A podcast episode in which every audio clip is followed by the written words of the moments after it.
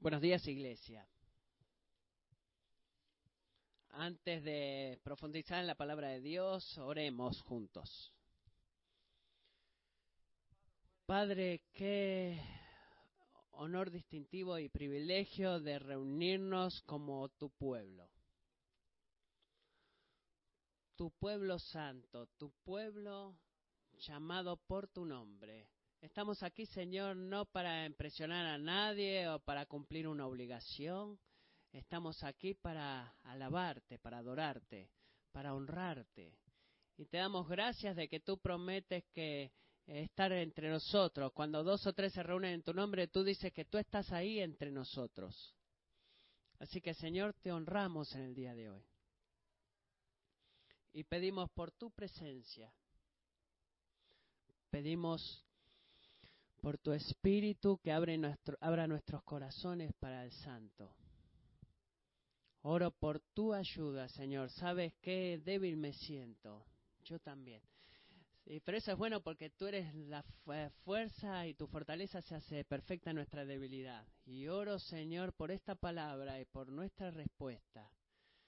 También por Ben Rudel de esta iglesia que en esta mañana está predicando tu palabra en el Chrysler Centro, el Centro Chrysler, que tú lo unjas también mientras oramos, que tú abras los corazones de muchos para escuchar, para responder a tu palabra, para arrepentirse y para ejercitar fe hacia Dios hacia la salvación. Oh Dios, gracias por la promesa que has hecho de que tú deseas salvar y esta mañana oro de que tú hagas eso eh, en ambos lados, allá y aquí, para tu gloria, en el nombre de Cristo.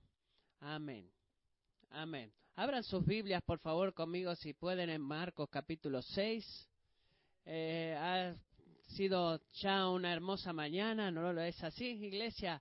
La presencia de Dios es tan maravillosamente cerca de nosotros en estos tiempos que nos reunimos y el gozo de cantar juntos y escuchar la palabra de Dios, el gozo de la, orar por Brad y Tammy, escuchar de David. Eh, nuestras copas están rebosantes y esta mañana oro de que se, derramen y mientras leemos de esta sección de la escritura, Marcos capítulo 6, vamos a leer desde los versículos 45 al 56 y quiero que pretendan de que yo puedo leer como mi amigo Kevin.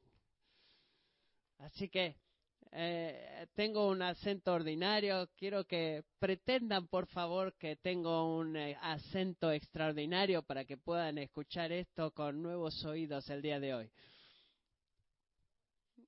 Sí, es verdad, pero tú no puedes cambiar. Marcos capítulo 6, empecemos en el versículo 45. Enseguida Jesús hizo que sus discípulos subieran a la barca y fueran delante de él al otro lado, a Bethsaida, mientras él despedía a la multitud. Después de despedirse de ellos, se fue al monte a orar. Al anochecer, la barca estaba en medio del mar y él estaba solo en tierra y al verlos remar fatigados, porque el viento les era contrario, como la cuarta vigilia de la noche, fue hacia ellos andando sobre el mar y quería pasarlos de largo. Pero cuando ellos lo vieron andando sobre el mar, pensaron que era un fantasma y se pusieron a gritar porque todos lo vieron y se turbaron. Pero enseguida él habló con ellos y les dijo, tengan ánimo, soy yo, no teman. Subió con ellos a la barca y el viento se calmó. Y ellos estaban asombrados en gran manera porque no habían entendido lo de los panes, sino que su mente estaba embotada. Terminada la travesía, llegaron a tierra en Genezaret y atracaron en la orilla. Cuando salieron de la barca, la gente enseguida reconoció a Jesús y recorrieron apresuradamente toda aquella región y comenzaron a traer a los, enfermos en sus camillas a donde oían decir que Él estaba. Donde quiera que Él entraba en aldeas, ciudades o campos, ponían a los enfermos en las plazas y le rogaban que les permitiera tocar siquiera el borde de su manto. Y todos los que lo tocaban quedaban curados. Amén.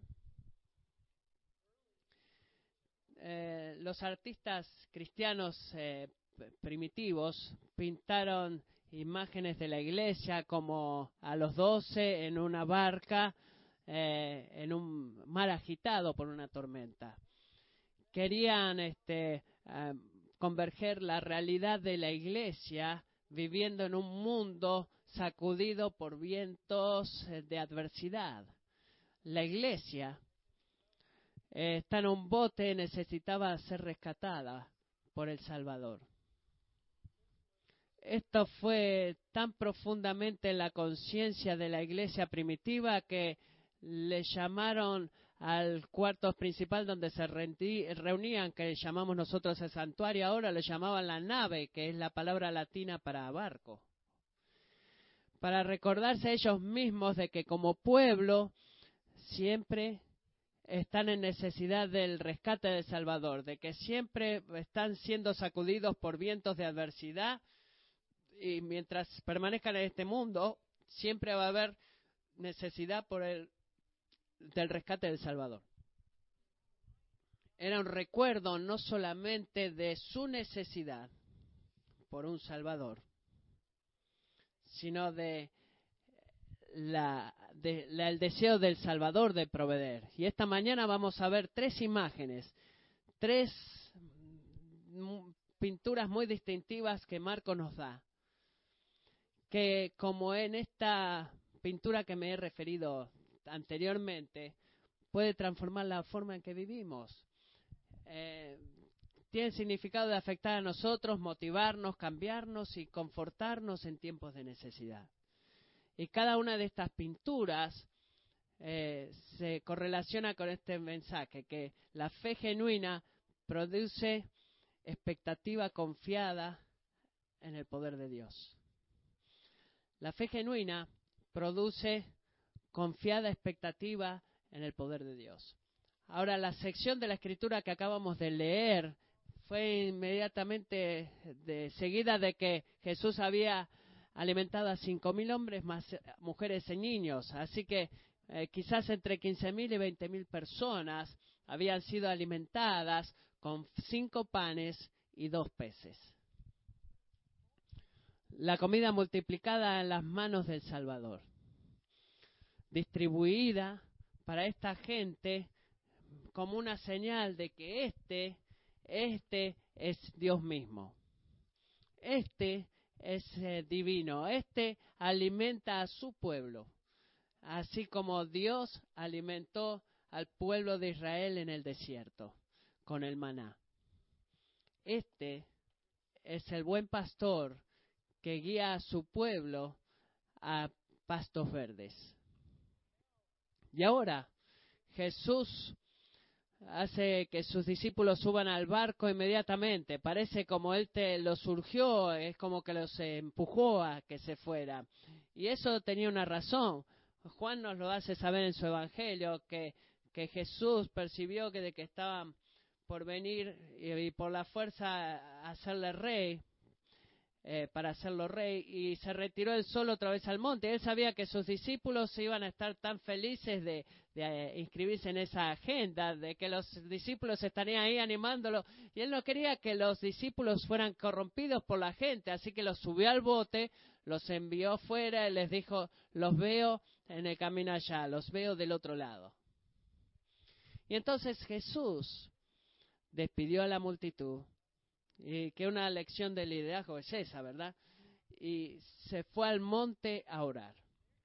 Y después vemos la primera imagen aquí, la primera pintura, que fue una que eh, nos va a servir bien. Si este eh, sería eh, grabado en nuestros corazones, vemos a Jesús en la montaña, en el monte, orando. Y es significativo esto porque Marcos solamente graba que él se fue a un tiempo de oración tres veces. Eh, Jesús seguramente sabemos que oró muchas veces, pero hay tres, tiempos distintivos en los cuales Marcos lo marca Jesús saliendo para un tiempo de oración. La primera vez fue en el primer capítulo, al principio del, Evangelio, cuando su ministerio era definido.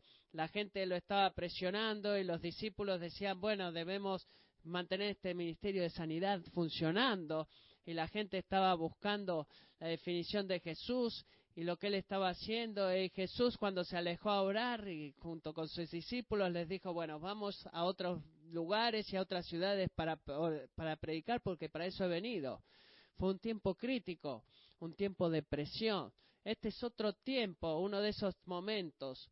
Luego de haber alimentado a los cinco mil, la presión sobre Jesús que había para, para hacerlo seguir una agenda diferente, de nombrarlo rey, pero eso no era el motivo por el cual vino Jesús. Así que se apartó para orar, para buscar a su Padre. Y por último, en el capítulo 14, en Getsemaní, antes de ir a la cruz, mientras las fuerzas de la maldad estaban oprimiéndolo, y él clama a Dios y le dice, si es posible, deja que esta copa pase de mí, pero no mi voluntad, sino la tuya y se, y se sometió él mismo a la voluntad del Padre. Así que acá vemos en oración en la montaña, y es una oración muy significativa. Es una que necesita ser eh, grabada en nuestros corazones, porque Jesús está orando no solamente por sí mismo, no solamente por las multitudes que estaban ahí, que seguramente él tuvo compasión, pero está orando por sus discípulos también. Él está observándolos, Vemos eso en el versículo 47, que cuando al anochecer la barca estaba en medio del mar y él estaba solo en tierra, y al verlos remar fatigados, porque el viento les era contrario, Jesús estaba orando por sus iglesias, por su pueblo, por sus discípulos ellos estaban en el lugar de necesidad. las horas habían pasado desde que Jesús los había enviado para el otro lado. Y ellos habían estado remando contra el viento. Las, las, los cels estaban bajos y estaban remando, estaban remando duro, las velas estaban bajas, perdón.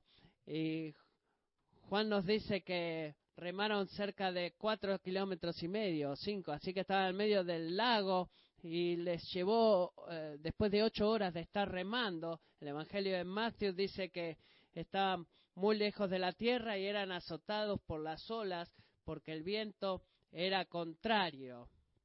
Era un viento contrario que en realidad al avanzar retrocedía más. Y se puede imaginar luego de ocho horas de estar remando qué débiles estos hombres habrán estado, qué fatigados, qué exhaustos.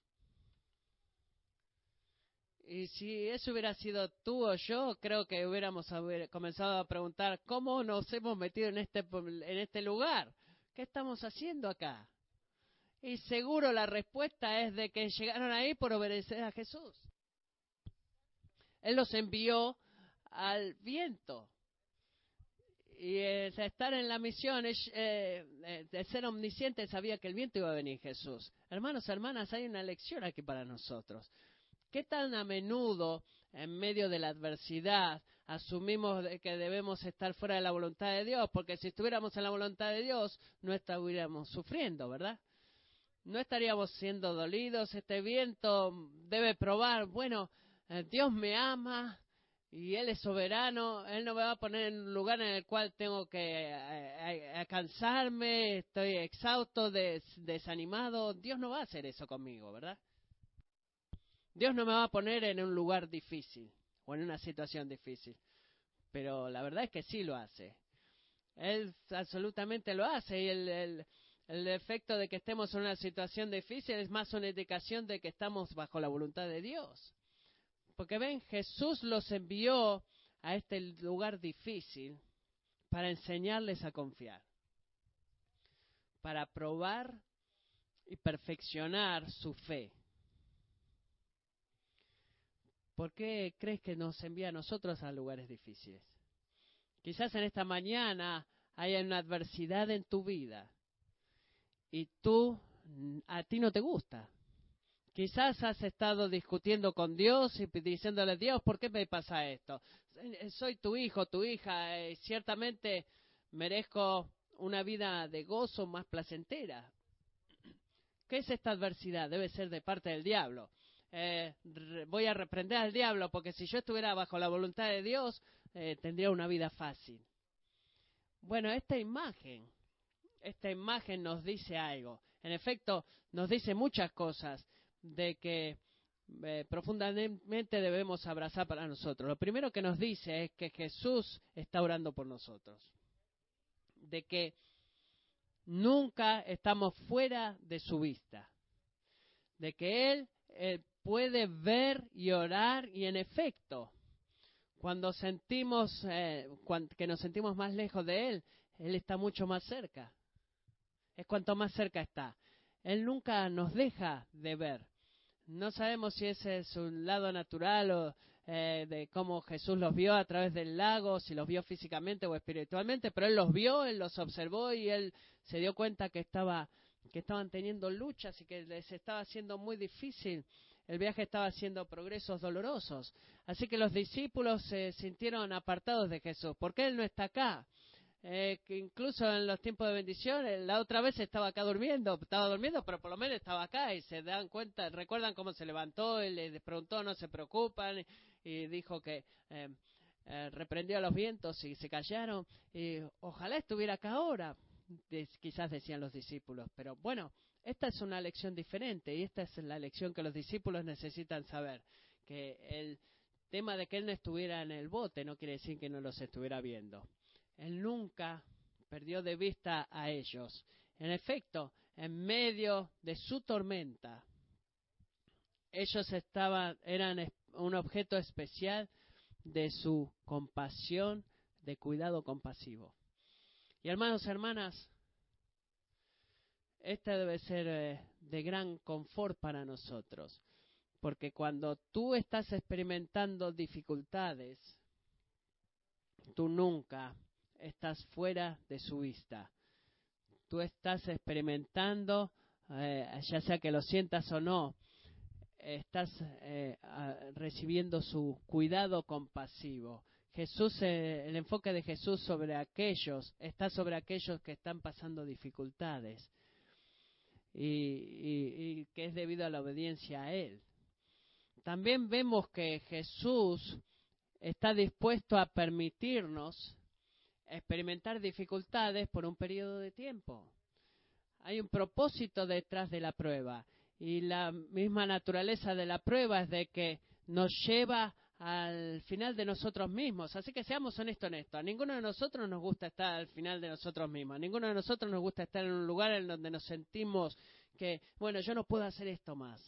Pero es en ese lugar donde sentimos la, más, la mayor desesperación, es que nuestra esperanza y nuestra, eh, nuestra confianza y nuestra fe es perfeccionada, es probada y es pulida. En tiempos de dificultades, seamos honestos, eh, mientras podamos manejarnos a nosotros mismos, verdaderamente no necesitamos ayuda. Sí, vamos a decir necesitamos ayuda, pero verdaderamente no.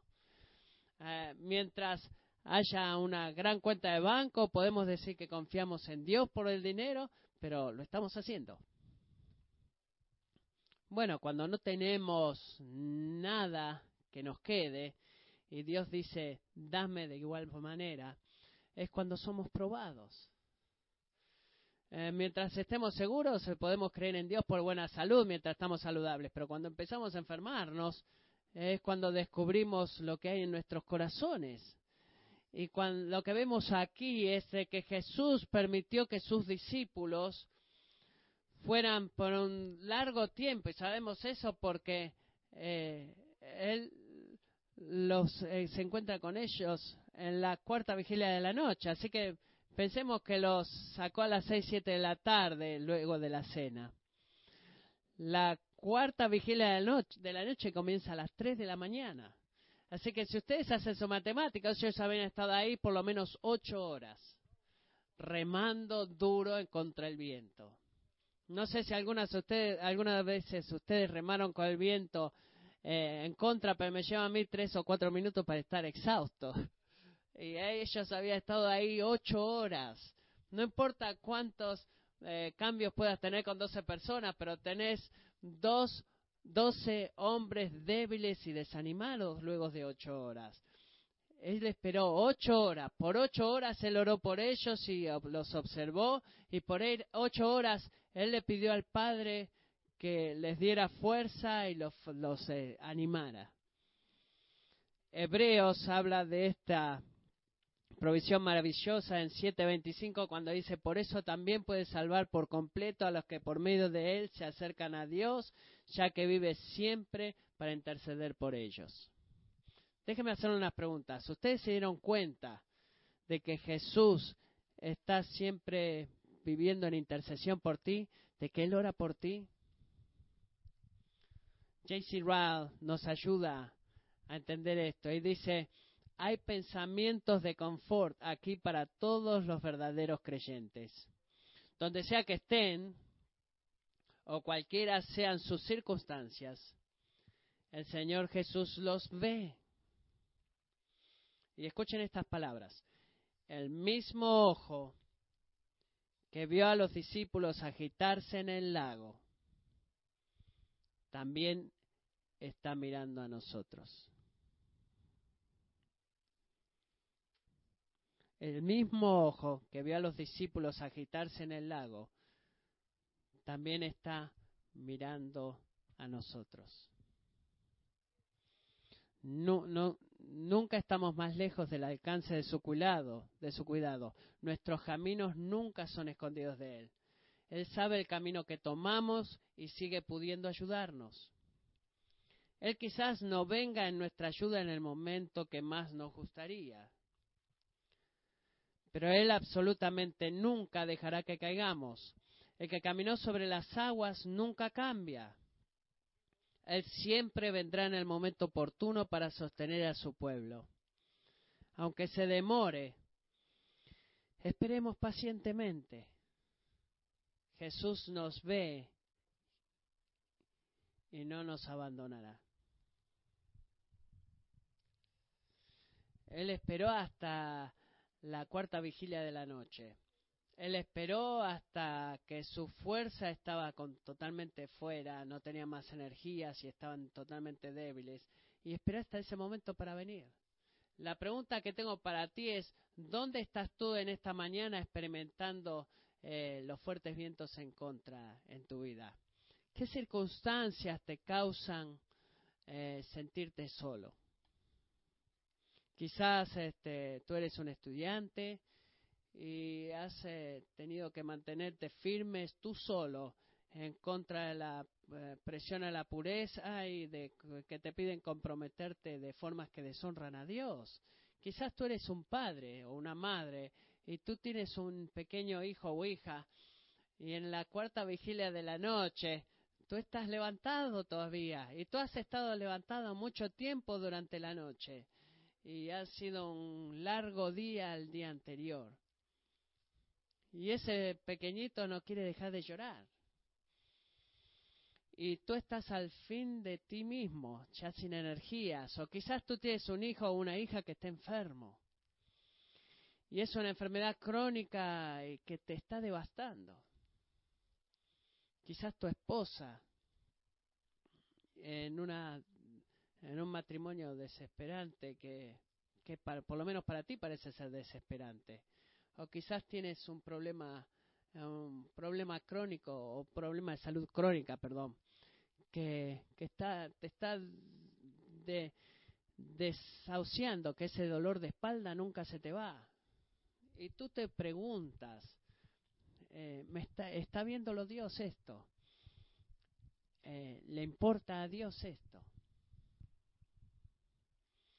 Y Marcos nos pinta esta pintura de la oración de, Mar, de Jesús y nos dice que la fe genuina va a producir una eh, confianza expectante en el poder de Dios. No dejes de remar, no te des por vencido. Él quizás no venga a nosotros en el momento que nos gustaría más, pero Él nunca va a permitirnos fallar o caer. Hermanos, hermanas, tenemos gran esperanza. porque la fe genuina produce una confianza expectante en el poder de, en el poder salvador de Dios. La primera imagen es eh, Cristo orando por ti y sobre ti. La segunda imagen, la segunda imagen es de, la del Salvador viniendo a rescatar a su pueblo. En la cuarta vigilia de la noche, en el verso 48, al verlos remar fatigados porque el viento les era contrario, fue hacia ellos andando sobre el mar y quería pasarlo de largo. Qué grande es eso. El momento que más los discípulos estaban asustados eh, y, él quería entrar el Señor a su pueblo y, hay una frase de que alguien este, agregó de que él quería pasarlos de largo. Bueno, ¿qué, qué tan bueno eso podría ser? No de que él iba a, pasarlos como para poder decir de caminar fuera del agua para verlos y para estar con ellos, para confortarlos. Bueno, esa frase eh, de que eh, él estaba eh, quería pasarlos de largo era para que lo pudieran ver a él pasar. Era, era un eco de un hombre llamado Moisés que hizo una petición a Dios recordando en Éxodo 33, 18 que Moisés dijo, te ruego que, que me muestres tu gloria. Y el Señor respondió, yo haré pasar toda mi bondad delante de ti. Y noten estas palabras, yo haré pasar toda mi bondad delante de ti y proclamaré el nombre del Señor delante de ti. Pero no podrás ver mi rostro porque nadie puede verme y vivir. Entonces el Señor dijo, hay un lugar junto a mí y tú estarás sobre la peña. Y sucederá que al pasar mi gloria, te pondré en una hendidura. En una hendidura de la peña y te cubriré con mi mano hasta que yo haya pasado. Las mismas palabras son utilizadas en Primera de Reyes 19, en donde Elías está en necesidad de, motivación y de ánimo y que Moisés le dijo, eh, Dios le dijo, sal y ponte en el monte delante del Señor para ver que el Señor pase. Así que mientras el Señor pasó al lado de Moisés en Sinaí, en, en Elías, en el monte Oreb, ahora el Señor del Antiguo Testamento, que era Cristo, está pasando por al lado de sus discípulos para que ellos pudieran ver su gloria y creer. Él es aquel que ha venido caminando en las aguas. Ahora ustedes no tienen que ser muy inteligentes para darse cuenta que solamente Dios puede caminar en el agua. Pedro trató y no le fue muy bien. Solamente Dios puede caminar sobre el agua. Así que cuando lo vieron a Jesús, ellos podían saber de que Él había venido a rescatarlos. Y contempla a nuestro Dios, dijeron. Él vino a rescatarlos, pero los discípulos lo ven al Señor y se aterrorizaron. Lo vieron caminar en el agua y pensaron que era un fantasma. Y no seamos muy duros en los discípulos. Si ustedes estuvieron remando por ocho horas en la oscuridad y alguien pasa caminando por ustedes, ustedes van a gritar también, ¿verdad? Eso no es algo normal que suceda incluso para los discípulos. Pero Jesús tenía una expectativa de que estos hombres deberían saber de algo de su poder, conocer algo de su poder. Él tenía una expectativa de que ellos debían saber de que éste que, que rige sobre la creación puede regir sobre el agua también. Y es una una señal muy significativa de Jesús caminando sobre el agua, porque el agua para la cultura judía, el agua en la escritura, es un lugar de incertidumbre y peligro. Es la razón por la cual en, en Apocalipsis dice que al final de los tiempos en la Nueva Jerusalén no va a haber más agua, más mar. La razón por eso es porque, bueno, nosotros podemos estar tristes porque nos gusta ir al océano, ir a la casa del lago y descansar, y la paz del agua, no es como esta gente interactuaba con el agua. Para ellos, la realidad del agua era de que el mar de Galilea, algo de 700 metros bajo el nivel del mar, donde los vientos poderosos y las tormentas de vientos eran famosos por venir de cualquier lado y destruir barcas. Así que incluso estos pescadores experimentados tenían miedo del agua, tenían temor del agua y para Jesús por caminar en el agua le está diciendo, bueno, yo soy el Dios de la creación. Yo soy Dios. Y eso es lo que le está eh, diciendo en el versículo 50 cuando les habla les dice, tengan ánimo, soy yo, o literalmente, tengan ánimo, yo soy. La misma palabra, el mismo nombre que él usó con Moisés, yo soy el que soy. Las palabras que Jesús usó en Juan capítulo 8, antes de que Abraham naciera, yo soy. Así que él les dice a eso, a ellos, yo soy Dios, les está declarando eso. No teman. Ellos rechazaron a Jesús al principio si no esperaban ayuda de la forma en la que llegó. Y saben qué, eso es muchas veces nuestro problema también, ¿no, ¿No les parece? Porque tenemos ciertas formas en las cuales esperamos que Dios nos ayude. Cuando no lo hace, nos podemos desanimar y podemos este, convertirnos en personas que tenemos lástima a nosotros mismos. Y alguien dice, puedo orar por ti, y tú estás lastimado y dices, no, no, no, no, no, no. Eh, él va a ayudar a otras personas, no me va a ayudar a mí. Así que es un orgullo de, de vanidad de nosotros, es un desánimo por las circunstancias de no mirarlo a Él. Muy a menudo cuando Él no llega en la forma en la que esperamos que llegue, le empujamos la mismísima mano que viene a sanarnos. No podemos creer que Él va a ayudar a cualquier otra persona menos a nosotros. Y como los discípulos podemos estar atemorizados, podemos rechazar la esperanza que tenemos. Y Jesús dice, no tengan miedo, yo soy. Y esta imagen que nos da la segunda imagen no es eh, de Jesús orando, es la primera, pero sino Jesús caminando en el agua, sobre el agua. Jesús en su gloria vino a cuidarlos, Jesús en su poder vino a ayudarlos. Y nos llama a nosotros a ser un pueblo de fe. Porque la fe genuina produce eh, expectativa, expectante confianza en el poder de Dios.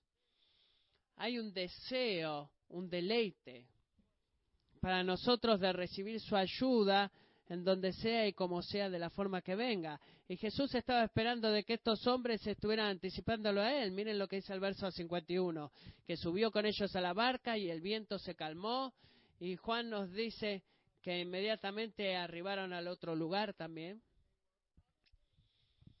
Y ellos estaban asombrados en gran manera porque no habían entendido lo de los panes estaban sorprendidos, estaban asombrados, no podían creer de que Jesús iba a venir como lo hizo, porque no entendían, no entendieron de lo de los panes, sino que su mente estaba embotada. Jesús estaba esperando de que ellos hubieran aprendido algo de la última experiencia, de que les iba a servir a ellos aquí en esta nueva experiencia. Jesús estaba esperando de que es una prueba eh, iba a producir fe y prepararlos para la próxima. Y hay algo importante aquí para ti y para mí. Si estos hombres estaban esperando aprender de un desafío para el otro, nosotros también debemos hacerlo. A veces el desafío que enfrentamos, eh, como lo difícil que sea, eh, Dios nos ha dado la misericordia para prepararnos, para enseñarnos, para eh, fortalecer nuestros músculos espirituales para que en la próxima prueba sea más tangible, más, más fácil para nosotros. Si quieres correr una maratón, tienes que entrenar. Eh, si estamos llamados para correr maratones espirituales, que eso solamente va a suceder porque hemos eh, sido entrenados, sido entrenados a través de nuestra vida, crecido a través del ejercicio de la fe en las dificultades, en las pruebas. Estos hombres habían visto a Cristo en persona y caminaron con él. Lo vieron expulsar demonios de hombres y mujeres. Lo vieron sanar a miles. Lo escucharon enseñar. Y después de que enseñó, él los este, apartaba y les explicaba el significado de las parábolas. Él le vieron a él alimentar a cinco mil hombres más mujeres y niños con cinco panes y dos peces. Y eso debería prepararlos a ellos para esto. ¿Se dan cuenta de la conexión? Esas cosas lo deberían preparar para esto, para que cuando ellos estuvieran en el barco, y Él no estuviera con ellos, que ellos supieran de que el Salvador, que es el creador de todo, estaba con ellos y estaba cuidándolos, incluso aunque estuviera lejos en presencia física. Ellos deberían saber de que el buen pastor que provee alimento para los miles, que ha provisto alimento para los miles, que ha provisto para los miles, que Él también iba a cuidarlo a ellos. Pero ellos no lo entendieron. Ellos eh, deberían haber sabido que en el versículo 45, cuando lo llamó para ir del otro lado, de que Él iba a estar con ellos, a, probarle a ellos, proveerle a ellos para llegar al otro lado. Hay una frase acá que no debemos perder. Cuando Dios te dice ve al otro lado, debemos confiar que vamos a llegar a ir. Él nos llama a ir, Él nos va a encontrar allá. Él nos va a dar lo que necesitamos, Él nos va a sostener. Hermanos, hermanas, Jesús está usando las pruebas en tu vida para prepararte para futuras pruebas. Eh, barcas difíciles, eh, pruebas difíciles para prepararte para pruebas más difíciles. Y espera que aprendamos y que desarrollemos músculos de fe para que podamos tener una expectante confianza en el poder de Dios en donde sea que nos lleve. Y hay gente aquí, en esta mañana, que Dios les va a llamar a hacer cosas que son eh, que van a requerir absolutamente de ese tipo de fe. En efecto, creo que es justo decir de que cada cristiano en este lugar, en esta mañana, va a ser llamado a hacer cosas que requieran ese tipo de fe, el don de la fe. Mira la conexión. Mire, cuando enviamos a Tammy y a Brad eh, afuera, eh, ellos han sido fieles en ir antes y ellos dan los pasos pequeños Así que este nuevo paso más grande que están dando, ya están listos. ¿Qué es lo que Dios te ha llamado a ti que va a requerir un don de la fe, que va a requerir confianza, una confiada expectativa en el poder de Dios? Jesús te conoce a ti más de lo que tú te conoces. Él te ama más de lo que tú te amas a ti mismo. ¿Qué crees en eso? Él es más compasivo de lo que tú alguna vez pudieras esperar. Él es más poderoso de lo que alguna vez tú imaginaste y Él sabe tus necesidades más perfectamente de que tú y yo alguna vez lo podamos comprender. Hermanos, hermanas, esta imagen, esta imagen debería llevarnos, llenarnos de gran esperanza. No es solamente Jesús orando en el monte, sino Jesús viniendo a nosotros en nuestra hora de necesidad en medio de la tormenta, de, un mundo tormentoso, Jesús, está en gloria intercediendo por nosotros. Y cuando nosotros vemos eh, en nuestras horas más, más oscuras, Él va a venir. Y esa es nuestra esperanza. Esa es la certeza de nuestra fe. Y por último, bueno, hay una tercera imagen aquí. La imagen es de que no debemos perderla. Jesús orando en el monte, Jesús viniendo en gloria en la hora de nuestra la hora oscura de mayor necesidad y la tercera imagen es el de la compasión del pastor. Ellos arribaron, versículo 53, a la tierra de Genezaret. Es territorio gentil. Es el área donde Jesús expulsó a la legión de demonios eh, que expulsó al demonio al demoníaco. Y recuerdan que el demoníaco dijo, quiero venir contigo, y Jesús le dijo, no, no, quédate aquí y ve y cuéntale a todos lo que el Señor ha hecho por ti. Y ahora Jesús está de vuelta, retornó y, y está de vuelta acá en sentido natural porque el viento los sacó del curso. Ellos iban a Bethsaida, pero ahora están en el medio de este territorio gentil y Dios la, la, palabra de Dios se, hablaba de Jesús ahora, así que eh, vieron que lo reconocieron inmediatamente y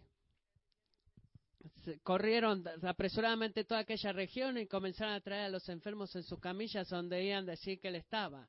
Esto era un suceso, esta era una manifestación de la gloria del Padre. Esta es una manifestación de del pastor compasivo. Esta es una imagen de, del amor compasivo de Jesús. Porque en estos versículos no, no tenemos eh, pruebas de Jesús predicando, de arrepentimiento o de gente interesada en seguirlo a Él. No hay mención de perdón de pecados o un deseo de honrarlo a Él como Salvador. Solamente una cosa está en mente acá de la gente, que, Jesús eh, alcance sus desesperadas necesidades. Y eh, entendamos qué tan desesperante esa necesidad era. Si tú estás en este tiempo, no hay un cuidado médico genuino como el que lo entendemos nosotros, no había hospitales, no había em, cuidados de emergencia, así que si tú tenías un hijo que era epiléptico, tú no tenías habilidad de cuidarlo. Y aparte de la intervención sobrenatural, él iba, a morir. Si tú tenías un padre que está enfermo y tú le estás observando a él eh, desvanecerse, morirse día tras día, que se está muriendo cada vez más, tú no tienes esperanza, a menos de que hubiera una manifestación sobrenatural de Cristo. Así que cuando Cristo apareció, no es solamente el tema de tener una respuesta a la oración, sino que era en cuestión de vida o muerte. Es mi hija que tiene fiebre y está muriéndose. Es mi madre que, que, que está en su último aliento. ¿Podría sanarla, Señor, por favor?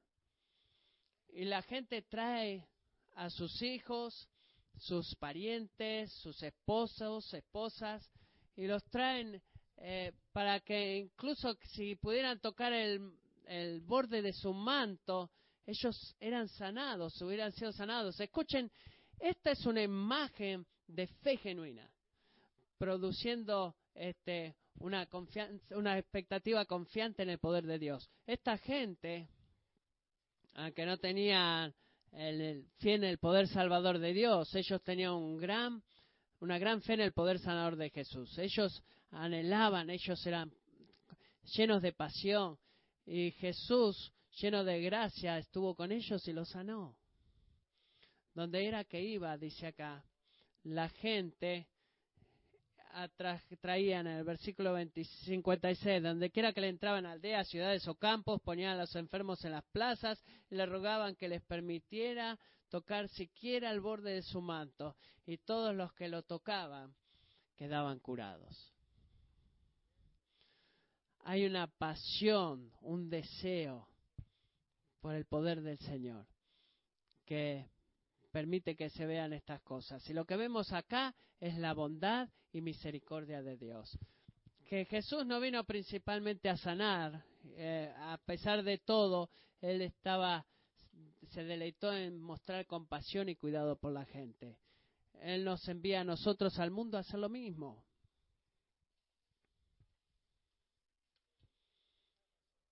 La premisa de todas estas imágenes es la fe genuina, que la fe genuina produce confiada expectativa en el poder de Dios. Y hermanos, hermanas, esto no es un, un pensamiento de, deseoso de que sea y que leamos en la Biblia que no aplica a nuestras vidas. Entonces, sea que tú te encuentres en esta mañana, cualquier sea la tormenta o los vientos fuertes que hay delante tuyo, hay una provisión aquí de parte de Dios para ti. Escribí una cita muy maravillosa de un hombre llamado George Mueller.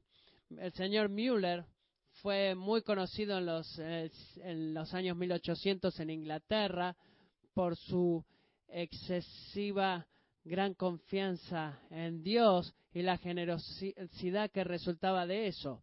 Este hombre, a través del curso de su ministerio,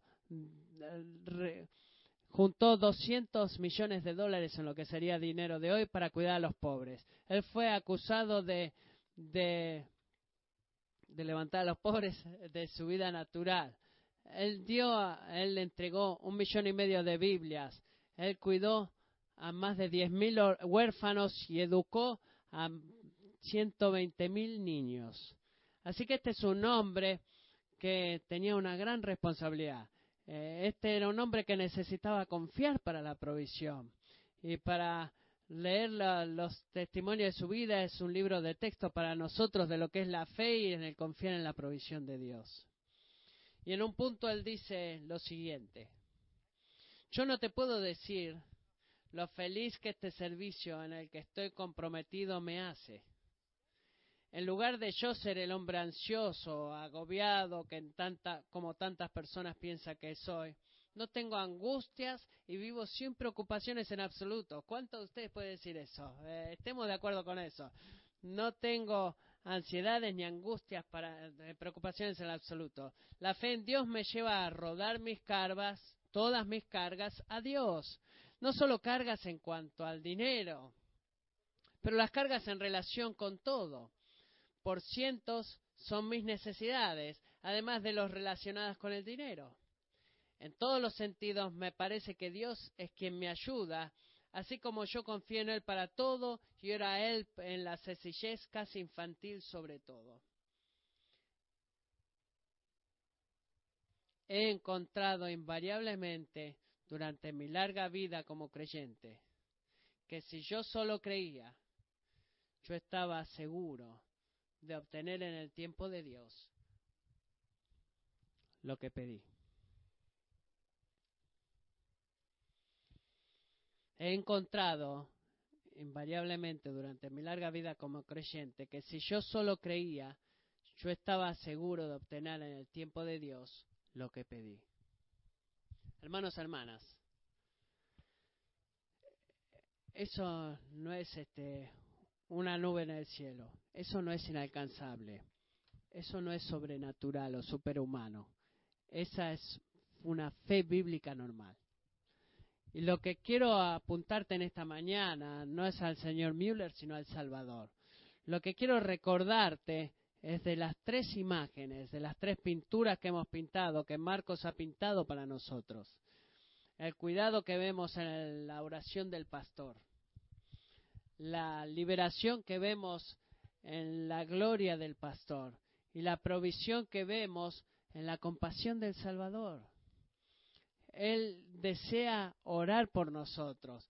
Él está ansioso de aparecer y estar cerca nuestro y Él está deseoso de, de dar. Así es quien es Él.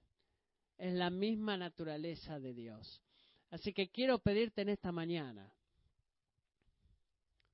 ¿Tienes fe? Quiero preguntarte en esta mañana. ¿Tienes fe para confiar en Él por una eh, con, una, con una confiada expectativa de su poder. Puedes ver cómo Él es de glorioso, cómo Él se ha entregado a sí mismo por ti. Y nos muestra eso, eh, primordialmente, en haber sido colgado en la cruz. Porque fue ahí que Él tomó su pecado, nuestro pecado, perdón, sobre Él mismo. Fue ahí que Él nos dio el más grande regalo de todos si tenemos alguna pregunta acerca de la voluntad de Dios de dar y su compromiso para alcanzar nuestras más grandes necesidades, debemos simplemente mirar a la cruz. Y es ahí que vamos a ver a nuestro Salvador colgado por nosotros entre el cielo y la tierra, dando su vida por rescate por mí, por ti y por mí. Quiero tomar unos momentos ahora para meditar en eso. El regalo que Él te dio, la provisión que hizo, el cuidado que ha demostrado en su oración, la liberación en su gloria y la provisión y su compasión. Quiero que consideremos esos esas grandes necesidades, los vientos que sentimos que nos golpean. Y antes de seguir avanzando, quiero que, que cambiemos nuestros problemas por su provisión, nuestros dolores por su sanidad y nuestra necesidad por su abundancia. Tomémonos unos minutos para hacer negocios con Dios y hablar con Él.